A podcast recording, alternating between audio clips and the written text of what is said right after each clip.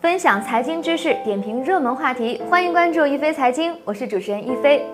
苹果发布会上高调的发布 iPhone XS 和 iPhone XS Max，与让果粉们惊喜的诸多新科技相比呀，一万一千八百九十九元和一万两千七百九十九元的售价带来的是惊吓。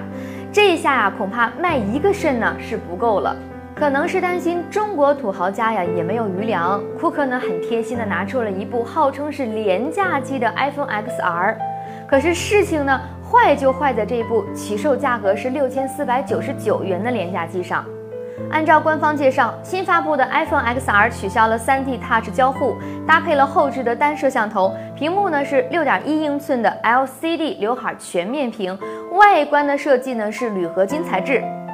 与这个缩水的配置比起来呢，上一代的 iPhone X 六十四 G 的双摄像头、3D 的玻璃 OLED 屏明显的更加的厚道。虽然 XR 与另外两款新的 iPhone 同样是搭载了苹果本次的看家货 A 十二的芯片，但是芯片呢又不贴在手机屏幕上，显然不如 iPhone X 的不锈钢中框设计更能体现土豪的身份。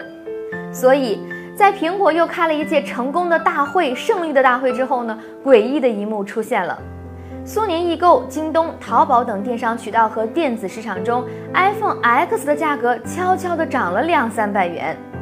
这下可苦了靠苹果新品发财的黄牛们。以往呢，苹果发布会开完，以最快的速度啊，先倒手一部新款的苹果手机，就可以轻松的赚上几千块钱。二零一七年 iPhone X 发布，官方的售价是八千三百八十八元，黄牛的价格呢涨到了一点七万元，甚至呢有以远超官方价格的两万九千九百九十九元成交的极端情况。而由于这次两款旗舰店呢定价太高，XR 有满脸的一代不如一代的窘相，导致在苹果网站上订购这几款新品几乎是随买随有，物流时间也很贴心。基本上一周之内呢都能到手，完全可以满足大家第一时间拿到新款 iPhone 去朋友圈显摆的强烈需求，自然呢也就没有黄牛什么事儿了。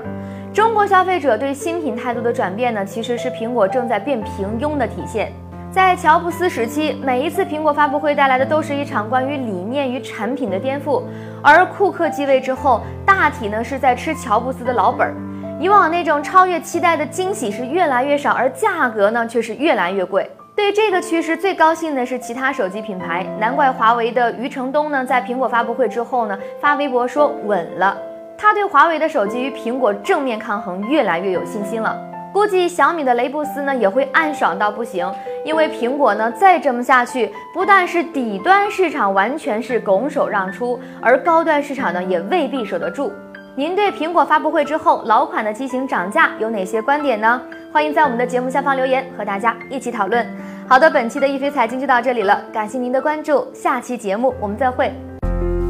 四十年沧海变桑田，看新疆李奶奶把戈壁滩变成良田。